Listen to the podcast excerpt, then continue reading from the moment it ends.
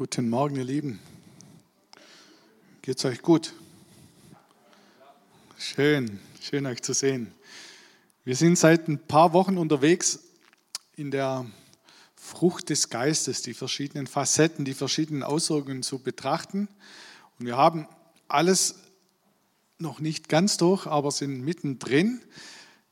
Da sind herausfordernde Dinge drin. Da ist von Liebe, von Freude, Frieden, Freundlichkeit, Treue, Güte, Enthaltsamkeit. Alle diese Eigenschaften sind da drin.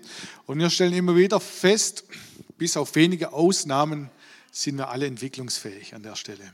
Vielleicht gibt es ein paar, die das schon richtig gut drauf haben, aber an den meisten Stellen ist Entwicklungspotenzial. Bernd hat uns vorige Woche von der Treue mit hineingenommen, ein paar Dinge beleuchtet und ich darf heute über die Güte sprechen. Ich lese zu Beginn die Stelle aus Galater 5, die Verse 22 und 23. Die Frucht hingegen, die der Geist Gottes hervorbringt, besteht in Liebe, Freude, Frieden, Geduld, Freundlichkeit, Güte, Treue, Rücksichtnahme und Selbstbeherrschung. Das Schöne dabei ist, dass diese Eigenschaften nicht aus uns selber produzierbar wären. Unsere eigene Anstrengung, unser eigenes Bemühen reicht bei weitem nicht aus. Das ist zum einen beruhigend, zum anderen vielleicht auch etwas ernüchternd, aber wenn du noch nicht alle Eigenschaften in Perfektion aufweist, dann kannst du dich entspannen und sagen, ja, ich bin mittendrin in diesem Prozess der Veränderung, in dem, wo Gott mich neu macht, wo Gott mich verändert wo wir ihm ähnlicher werden dürfen. Das ist ein Prozess in unserem Leben, der das ganze Leben anhält. Wenn wir jetzt heute Morgen einsteigen, was ist denn nun Güte? Etwas vielleicht nicht mehr ganz moderner Begriff. Wir reden sehr selten davon und wir verstehen unter Güte vielleicht einen wohlwollenden, einen freundlichen Menschen, nachsichtig, ein gütiger Mensch, ist wohlgesonnen, er ist gutmütig und warmherzig. Und ich stelle mir da immer so einen älteren Mann, vielleicht so ein rüstiger Opa vor, der auf dem Schoß so drei, vier, fünf, sechs, sieben, acht, neun Enkel hat und den allen einfach ganz freundlich erzählt vom Leben. Der hat Zeit genug. Die Liebe des Opas, des Vaters ist den Kindern gewiss. Der hat keine Hektik, der ist wohlgesonnen, der hört zu, der verzeiht auch vielleicht kleine Unartigkeiten. Ein gütiger Mensch ist an der Stelle freundlich. Und auch die Güte an sich lässt uns schlecht ganz isoliert betrachten, sondern wir müssen schauen, was damit zusammenhängt. Woran erkennen wir einen gütigen Menschen? Was zeichnet wahre Güte im Charakter eines Menschen aus? Und ich habe da ein paar Dinge notiert. Ein gütiger Mensch bleibt immer geduldig. Gütige Menschen lassen sich kaum aus der Ruhe bringen. Sie sehen das Gute in anderen Menschen. Sie sind nicht auf den eigenen Nutzen aus. Sie sind grundehrlich. Sie schenken jedem Respekt. Sie verfügen über Empathie. Sie haben Erbarmen und sind gnädig. So einfach ist. Und auch hier sehen wir ganz schnell, dass Güte und Erbarmen oder auch Gnade ganz dicht beieinander sind. Wir können das nicht isoliert betrachten. Wir kennen diesen Ausdruck vielleicht eher auch von einer anderen Umgangsweise. Ach du liebe Güte oder meine Güte, es kann doch nicht so schwer sein. Ein Ausruf des Erstaunens oder auch der eigenen Zurechtbringung irgendwie zu sagen, ich kann das kaum fassen oder ich ärgere mich. Also wenn einer vor mir herfährt, meine Güte, grüner wird es nicht oder wie auch immer. Wir haben diesen Begriff in unserem Alltag verschiedentlich drin. Häufig lesen wir in Gottes Wort, dass Gott selber gütig ist. Meist heißt er ist gütig und gnädig, gütig und barmherzig, gütig und treu. Und ich möchte ein paar Beispiele lesen. Psalm 109 heißt, heißt es, du aber allmächtiger Gott, hilf mir um der Ehre deines Namens willen, errette mich, weil du treu und gütig bist. Psalm 25 heißt es, gedenke Herr an deine Barmherzigkeit und an deine Güte, die von Ewigkeit her gewesen sind. Gedenke nicht der Sünden meiner Jugend und meiner Übertretungen, gedenke aber meiner nach deiner Barmherzigkeit, Herr, um deiner Güte willen. Der Herr ist gut und gerecht. Darum weist er Sündern den Weg, er leitet die Elenden recht und lehrt die Elenden seinen Weg. Die Wege des Herrn sind lauter Güte und Treue für alle, die seinen Bund und seine Zeugnisse halten. Also hier ist die Rede davon, dass der Herr selber gütig ist. Seine Güte und sein Erbarmen, seine Gnade ist ohne Maßen. Und die meisten von uns haben das in ihrem Leben schon mal erlebt. Die meisten von uns wissen, wovon ich spreche, wenn ich sage, die Güte Gottes ist ohne Maßen. Sein Erbarmen ist groß über uns, oder? Ist tatsächlich so. Er meint es gut mit dir und mit mir. Er zeigt seine Güte, er erweist seine Güte an uns. Wodurch macht er das? Durch Christus ist seine Güte an uns wirksam geworden. Christus selber ist sozusagen die fleischgewordene Güte, die Gnade Gottes zum Greifen nahe, zum Erleben und zum Fassen. Es heißt hier in Vers 10, dass es einen Bund gibt, eine Abmachung, eine Absprache. Ein Bund beinhaltet immer mindestens zwei Vertragsparteien. Also wenn du den Bund der Ehe eingehst, dann kannst du nur heiraten, wenn du jemanden dazu hast. Für die, die es noch nicht getan haben, wichtig. Also man kann einen Termin setzen, aber wichtiger noch ist, dass du jemanden hast. Sonst wird es nichts. Also zwei Menschen gehen einen Bund ein. Sie versprechen einander etwas. Sie geben sich ein Wort des, der Zusage des Versprechens. Und das ist ein Bund. Also haben auch wir in gewisser Weise einen aktiven Part. Ich habe anfangs gesagt, dass die Güte nicht, äh, die Frucht des Geistes nicht von alleine wächst. Sie ist ein Geschenk Gottes und doch gibt es Voraussetzungen, die wir tun können. Bei der Frucht des Geistes ist es vielleicht das Umgraben des Baumes, des Pflegen, des Zurückschneidens, des Wässerns, was auch immer.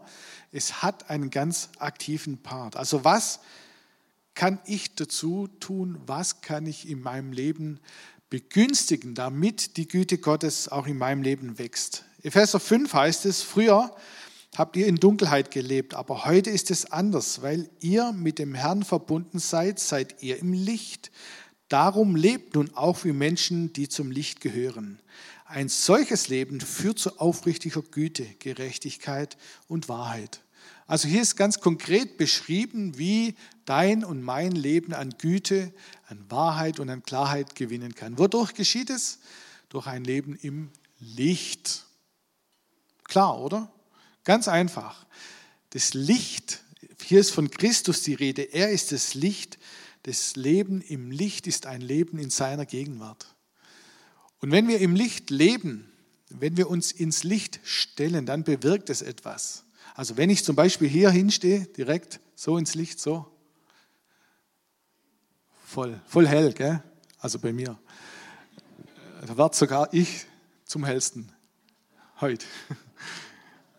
Früher, da gab es so einen so einen Schlapperlook, vielleicht kennt ihr das noch. In meiner Jugendzeit, da konnten die Klamotten nicht weiter sein. Also breite Hosen, weite T-Shirts und so. Ich fand es nicht nur nachteilig, weil es kaschiert in gewisser Weise. Also bestimmte Rundungen sind dann immer rund, die sind bloß groß und man erkennt nicht so ganz genau, was vielleicht darunter verborgen ist. Wenn Nebel herrscht auf hoher See oder bei einer Hafeneinfahrt, dann sieht man nicht genau, wo die Schiffe sind. Dann müssen sie mit einem Horn auf sich aufmerksam machen. Oder wenn man in eine dunkle Gasse reinläuft, dann erkennt man nicht genau, was da passiert wenn Licht und Klarheit hineinkommt, dann werden die Dinge sichtbar. Also ein Leben im Licht bedeutet auch ein Leben in der Sichtbarkeit. Man kann nichts verbergen. Es ist nichts mehr, das irgendwie nicht wahrgenommen werden könnte. Man sieht alle Fehler, man sieht jedes halbe Gramm oder auch weniger. Man sieht alles, nichts mehr bleibt verborgen. Es ist alles sichtbar. Ein Leben im Licht bedeutet in gewisser Weise auch die Scham abzulegen. Das Peinliche kommt zum Vorschein. Ich hatte als Kind manchmal so die Vorstellung, dass wenn die Menschen sterben, also mein Opa, meine Oma und so, dass sie dann irgendwie vom Himmel friedvoll auf die Erde schauen. Wer, hat schon mal jemand so gedacht? Also, ihr könnt es ruhig zugeben. Man denkt dann, die gucken zu und plötzlich sieht mein Opa alles das, was er bisher nicht gesehen hat an mir. Oder schaut mir zu bei Dingen, die ich lieber nicht so gerne hätte. Ich glaube nicht, dass es so ist. Versteht mich bitte recht. Nur was dabei zum Ausdruck kommt, es wird sichtbar, es wird wahrnehmbar. Wir können erkennen, wir können annähernd versuchen zu erkennen. Und bei allem, was da drin peinlich ist, ist es aber auch was Befreiendes. Die Bibel sagt, dass, dass der Herr unsere Gedanken von ferne kennt. Also noch ehe wir darüber sprechen, noch ehe wir darüber beten, kennt der Herr, was wir brauchen und weiß es. Es kann einem vielleicht ein bisschen Sorge machen, aber es kann einen auch total befreien. Der Herr weiß, wie es dir geht. Der Herr kennt deine Situation. Der Herr weiß um deinen Streit. Der Herr weiß um deine Krankheit. Der Herr weiß um deine innere Zerrissenheit. Auch heute Morgen ganz konkret. Der Herr weiß um deine Sehnsüchte und Wünsche. Der Herr weiß, was dich umtreibt. Der Herr weiß auch, ist mir ganz wichtig, die unerfüllten Sehnsüchte in deinem Herzen. Er kennt sie ganz genau. Er sieht dich. Er sieht dich. Er sieht dich. Es ist ihm nicht egal. Er sieht dich. Er kennt dich. Das Leben im Licht bedeutet aber auch, umzukehren, Dinge zu verändern, Gewohnheiten abzulegen, Dinge an sich ranzulassen, die nicht gut sind. Ein Leben im Licht bedeutet auch manchmal sehr konkret Buße tun, von falschen Wegen umkehren.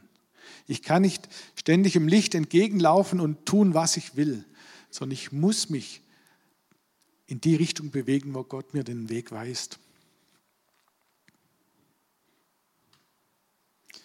1. Johannes 1 Vorhin habe ich das Kapitel vergessen, jetzt ist es da. 1. Johannes 1 steht, wenn wir wie Christus im Licht leben, dann haben wir Gemeinschaft miteinander und das Blut von Jesus, seinem Sohn, reinigt uns von jeder Schuld. Starker Vers. Ist mir so bewusst geworden. Hier heißt es davon, dass Christus das Licht Gottes ist als erstes. Und dann heißt es, wenn wir im Licht leben, also wenn wir diesen bewussten Schritt tun, ich will im Licht sein, was passiert dann? Dann haben wir Gemeinschaft untereinander. Witzig, oder? Nicht? Ich finde es irgendwie Hammer. Also wer im Licht lebt, gehört automatisch einer Gemeinschaft zu. Im Licht zu leben beinhaltet auch, den anderen wahrzunehmen. Das heißt auch, ich erkenne und ich sehe den anderen ebenfalls, der auch im Licht ist. Vielleicht bisher verborgen, vielleicht bisher nicht wahrnehmbar und plötzlich sehe ich ihn, ich nehme ihn wahr. Also wer im Licht lebt, wer zu Jesus gehört, gehört zwangsläufig zu einer Gemeinschaft. Er gehört zu einem Kollektiv, wo andere mit dabei sind. Es ist ein Hinzugetanwerden. Mag irgendwie eng sein, mag irgendwie komisch klingen, aber es ist nun mal so. Also im Licht sein heißt, wir sehen einander mit unseren Stärken, aber auch mit unseren Schwächen. Es wird sichtbar, wo Mangel ist, wo in uns die Dinge noch nicht so sind, wie sie vielleicht sein sollten. Wer miteinander unterwegs ist, der spürt den anderen. Man kann sich ermutigen, man kann sich durchtragen, man kann sich aber auch aneinander reiben. Manchmal ärgert man sich. Es gibt Herausforderungen, es gibt Enttäuschungen, es gibt Verletzungen. Jetzt habe ich beinahe so einen Gemeindealltag beschrieben. Gell? Es ist tatsächlich so. Gemeinschaft findet in der Gemeinde statt. Und ich, ich lese darin, dass eine Zugehörigkeit zu Jesus eigentlich nicht ohne Zugehörigkeit zur Gemeinschaft funktionieren kann. Gottes Wort sagt, wer im Licht lebt, wird zur Gemeinschaft hinzugetan. Ich kann auch nicht sagen, ja, ich heirate mal die eine Frau, so du eine hast. ich heirate die mal, aber die Schwiegereltern und die Nichten, die, nee, die können wir gestohlen bleiben, die gehören nicht zu meiner Familie. Das geht nicht. Ausgeschlossen. Du kannst sie nicht mögen, okay, aber dazugehören tun sie trotzdem. Du musst sie zumindest zur Hochzeit einladen. Es ist so, das eine gibt es eigentlich nicht ohne das andere. Wodurch werden wir dieser Gemeinschaft zugetan? Es ist durch die Vergebung von Jesus. Wir sind sozusagen Leidensgenossen. Wir sind alle Schuldige. Wir sind alle Sünder. Wir sind alles Leute, die es ohne Gott nicht schaffen. Das macht uns eins. Das vereinigt uns. Wir haben eine Leidensgemeinschaft und werden durch Jesus zu einer Freuden- oder Lebensgemeinschaft. Da passiert eine Verwandlung. Dann heißt es anders noch, der sagt, er wäre ohne Schuld, der belügt, der betrügt sich selber. Also wenn du sagst, ich habe keine Schuld, ich komme alleine klar, ich brauche das nicht, dann belügst du dich. Wir haben es alle nötig. Also wenn du dich dafür entscheidest, ein Leben im Licht zu leben, dann hat es eine ganz konkrete Auswirkung auf deine Umwelt, auf dein Miteinander. Und letztendlich bekennen wir das auch in der Taufe. In der Taufe sagen wir, ich gehöre zu Christus, ich gehöre dazu. Das kommt zum Ausdruck darin, dass ich sage, ich und der Herr Jesus, dieser Bund, den gehe ich ganz bewusst ein und sage, das will ich bekunden, dass alle Welt es sieht, dass alle mitfeiern können. Werbeblock für den 7. April. Der Herr ist gütig. Er selber ist gütig, gnädig und barmherzig. Und jetzt kommt der Punkt, der mir sehr, sehr wichtig geworden ist. Jeremia 31 heißt es, der Herr ist mir erschienen von ferne. Ich habe dich je und je geliebt, darum habe ich dich zu mir gezogen aus lauter Güte. Hier heißt es, der Herr hat dich und mich je und je geliebt. Wenn wir das für uns heute nehmen, dann heißt es schon immer. Schon vor Anfang der Zeit hat der Herr an dich und mich gedacht und er hat uns geliebt. Womöglich für den einen oder anderen keine ganz neue Nachricht. Und doch ist es wert, genau an dieser Stelle mal etwas näher zu bleiben, etwas ganz konkret festzustellen und wahrzunehmen. Der Herr, der Himmel und Erde geschaffen hat, der Schöpfer des Universums, der allem Ding sein Recht und seinen Platz gibt, sagt, ich stehe total auf dich. Du hast mir in meiner Sammlung gefehlt. Ich liebe dich so sehr seit Anfang der Zeit. Jeremia 1 heißt es, ich kannte dich schon, bevor ich dich im Leib deiner Mutter geformt habe. Schon vor deiner Geburt habe ich dich dazu bestimmt, dass du den Völkern meine Botschaften überbringst. Unfassbar, oder? Wer bin ich, dass der Herr an mich denkt? Aus welchem Grund ausgerechnet? Und ich nehme das ganz persönlich für mich. Der Herr des Himmels und der Erde sagt, er liebt mich schon eh und je. Was für ein privilegierter Glückspilz bin ich doch.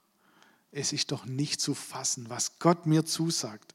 Schon immer der, in dem kein Falsch ist, der, in dem nichts Verborgenes oder Komisches ist, sagt, ich liebe dich. Das sagt er heute Morgen zu dir und zu mir ganz konkret. Sogar dann, wenn ich auf Wegen bin, die nicht gut sind. Sogar dann, wenn ich in Sünde mich verstricken lasse oder wenn ich unterwegs bin und Gott Dinge, Dinge tut, die Gott nicht gefallen, ändert sich an seiner Gesinnung nichts. Ich gehe noch weiter und sage selbst, meine ungezogensten Gewohnheiten, ändern nichts daran, dass Gott mich liebt. Ich kann mich nicht mal so daneben benehmen, dass ich ihn ändern würde. Nie. Nicht, dass unsere Sünde eine Lappalie wäre, versteht mich richtig. Aber an Gottes Eigenschaft und Gesinnung ändert sich dadurch gar nichts. Er hat gesagt, ich liebe dich. Ich sage es dir nochmal. Ich liebe dich, sind seine Worte für dich heute Morgen. Jeremia sagt, weil das so ist, weil das genau dieser Punkt ist, aus diesem Grund möchte ich dich zu mir ziehen. Also Gott zieht dich zu sich hin. Das ist wie so ein Magnetfeld, das nicht anders geht, als dass es einen anzieht. Er hört nicht auf. Er möchte, dass du in seiner Nähe lebst. Das ist sein Wunsch, das ist sein Herz, weil er dich liebt. Ich bin mir sicher, aus diesem Gedanken heraus, aus dem Wunsch zur Nähe, da hat sich im Lauf der Menschheitsgeschichte der Kuss entwickelt.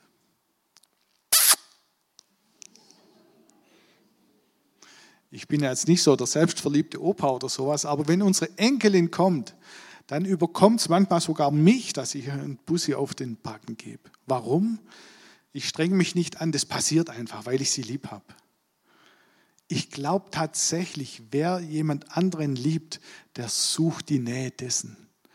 Da sind Kosten und Mühen egal. Man unternimmt alles Mögliche, was weder rational noch irgendwie vertretbar ist, um den anderen zu sehen, um ihn zu spüren, um nah dran zu sein. Und genauso ist es bei Gott. Er hat keine Kosten und Mühen gescheut. Er hat sogar diese Kluft, diese Brücke gebaut. Er hat die Kluft überwunden und in Jesus hat den Weg zu ihm freigemacht. Halleluja. Halleluja. Er hat diesen Schritt getan für dich und sagt, ich will so gern, ich möchte so gern, ich kann es nicht erwarten, ich muss unbedingt in deiner Nähe sein. Hammer. Und bei all dem, da werden wir Menschen dann manchmal klein, beschämt und bescheiden und denken, was soll schon liebeswert an mir sein? Gott liebt uns, obwohl er uns kennt. Er liebt uns, obwohl er weiß, dass wir es vergeigen, dass wir es nicht schaffen, dass wir scheitern, dass wir krank und schwach sind, dass uns Dinge nicht gelingen. Und er sagt, ich liebe dich. Ich liebe dich von ganzem Herzen. Ich möchte dich in meiner Nähe haben. Ich will unbedingt, je und je habe ich dich geliebt. Dann kommt ein weiterer Aspekt, er zieht uns zu sich aus lauter Güte. Hier wird die Güte sichtbar, das Erbarmen, dieses Gnadengeschenk Gottes. Also wir sind errettet worden, aus welchem Grund, aus welcher Ursache? Aus dem Erbarmen Gottes heraus. Interessant. Also er hat mich gesehen, mein jämmerliches Leben und hat Mitleid gehabt mit mir. Ganz platt. Das ist der Grund meiner Rettung. Nicht mehr. Der, wo was anderes sagt, der sollte noch mal überlegen, was er sagt. Und wenn wir uns rühmen, dann sollten wir uns dessen rühmen, dass Gott Gnade erwiesen hat an meinem und an deinem Leben. Gott hat mich gesucht, weil er mich liebt. Ich durfte ihn finden, weil er gütig und barmherzig ist.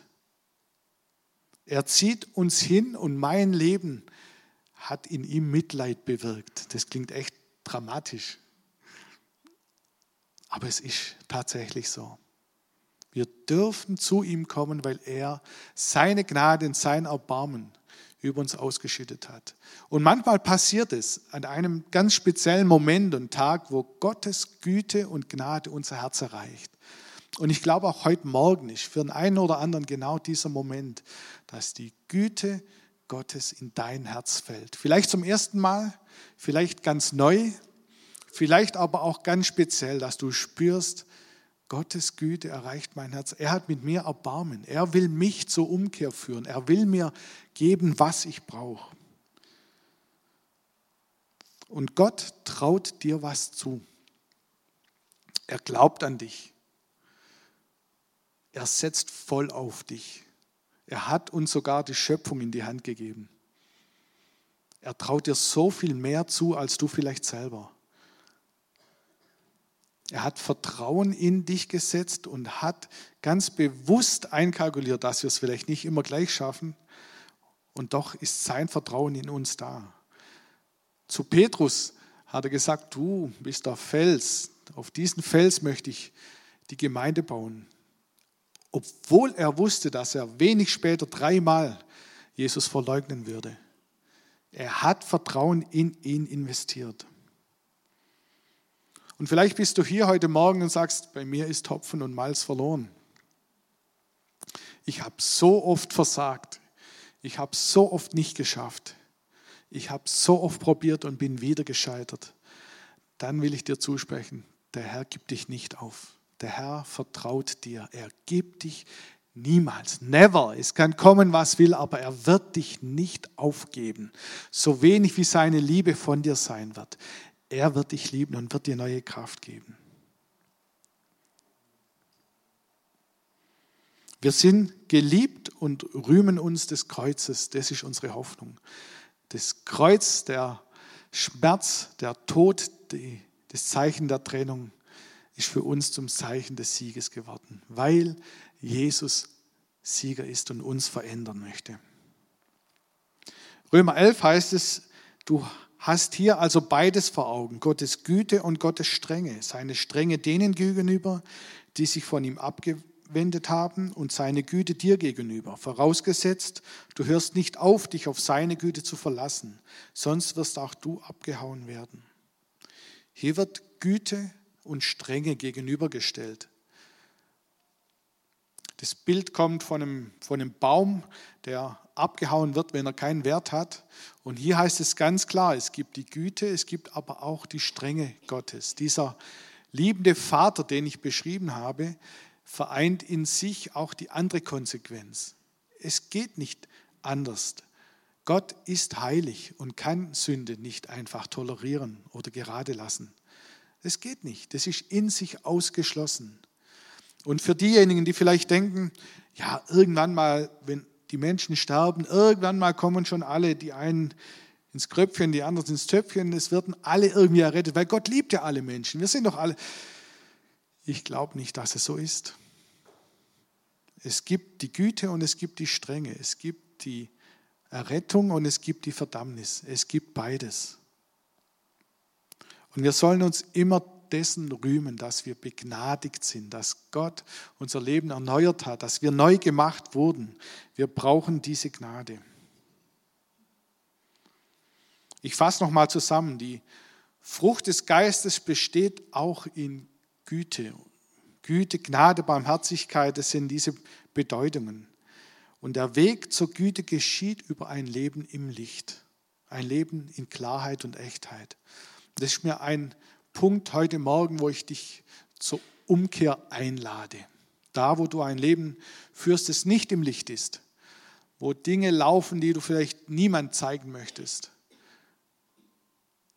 da brauchst du vielleicht heute diesen Mut, ins Licht zu treten. Das kostet Mut, das macht man nicht so einfach. Man ist bloß, man fühlt sich nackt, man offenbart etwas, was nicht schön ist. Aber das Leben im Licht führt zur Umkehr. Das Leben im Licht schafft Freiheit. Und vielleicht ist für dich heute dieser Tag der Vergebung. Vielleicht hast du zum ersten Mal gehört und hat diese Güte Gottes dein Herz erreicht. Wenn das der Fall ist, dann komm nach dem Gottesdienst nach vorne und wir beten gern mit dir. Dann macht es fest und sagt, ich will zu dieser Gemeinschaft der Erleuchteten in Anführungsstrichen gehören, der Hellsten oder wie auch immer.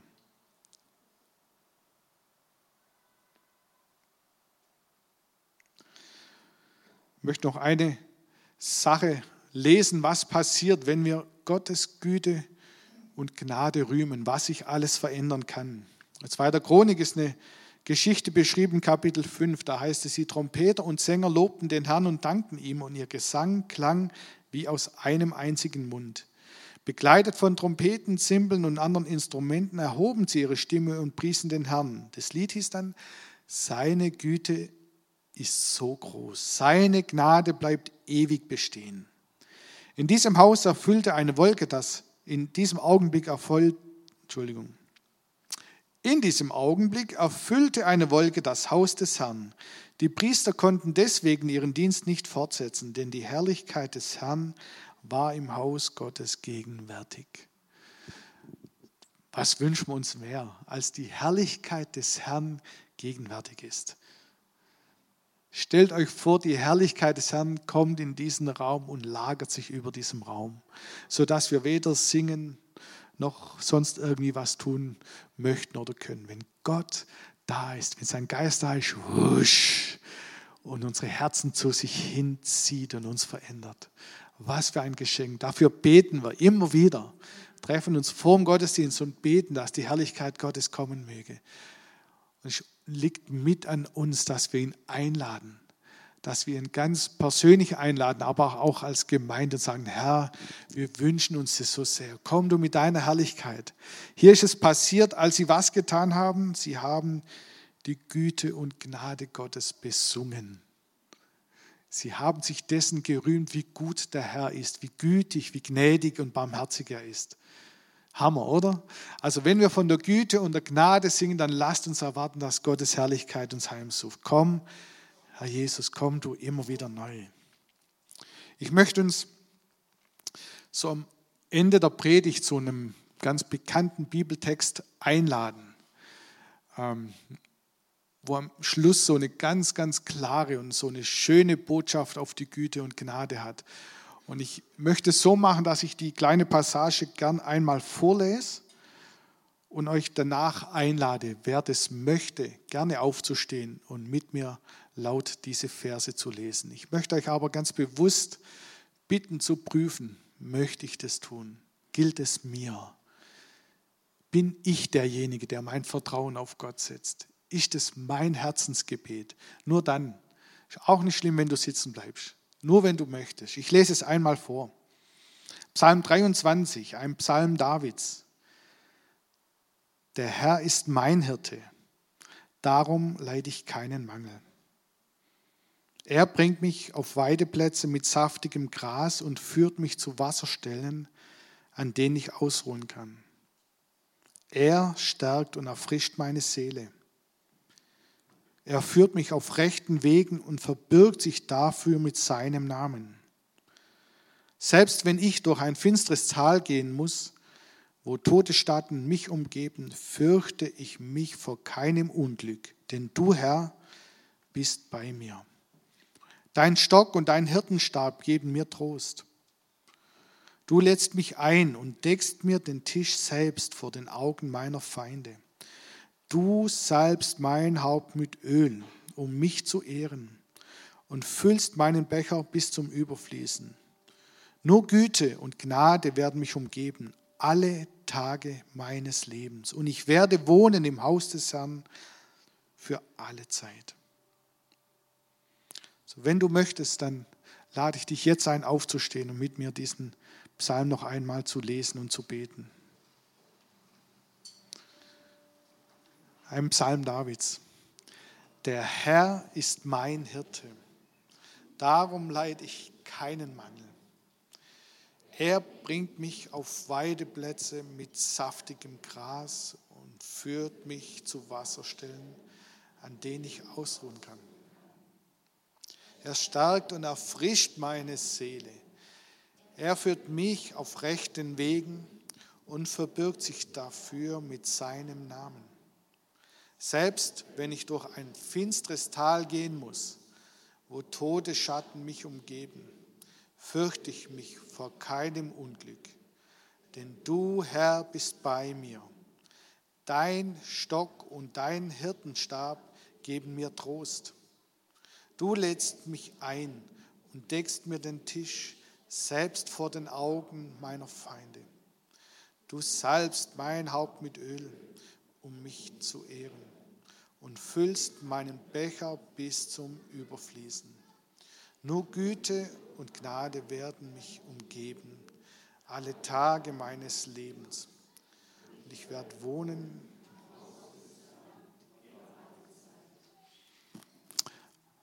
Jesus, wir danken dir, dass du der bist, der Fürst des Lichts, der König aller Könige.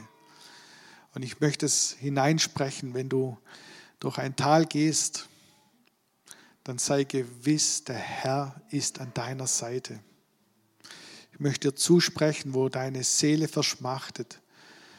Der Herr wird deinen Becher bis zum Überfließen füllen. Ich sage es dir nochmal zu, der Herr wird deinen Becher bis zum Überfließen füllen. Er schenke dir voll ein. Er gebe dir, was du brauchst und darüber hinaus. So viel, dass du genügend hast, jederzeit weiterzugeben. Wo deine Seele verschmachtet und deine Krankheiten und Todesschatten über dir sind, der Herr ist bei dir. Und er sagt dir zu, dass Güte und Barmherzigkeit die Begleiter in deinem Leben sind. Sie werden dir folgen, nicht von dir weichen. Wenn du der bist, der im Licht lebt und im Licht wandelt, dann wird die Frucht des Geistes in dir wachsen. Ich spreche dir zu, vertraue dem Herrn. Im Angesicht deiner Nöte deckt er dir einen Tisch. Angesichts dessen, was dir bevorsteht in den nächsten Tagen, der Herr deckt deinen Tisch mit lauter Köstlichkeit, mit Dingen, die du brauchst, die dir gut tun. Er ist dein Versorger. Ich spreche das aus über deinen finanziellen Nöten, wo du Sorge hast, reicht es. Der Herr ist dein Versorger. Er liebt dich. Er kennt dich. Er weiß um das, was du brauchst. Und Jesus, ich danke dir, dass dein Wort wahr ist, dass wir nicht eine fromme Übung abhalten, sondern dass wir vertrauen dürfen, dass was du versprochen hast, wird gelten in alle Ewigkeit. Amen.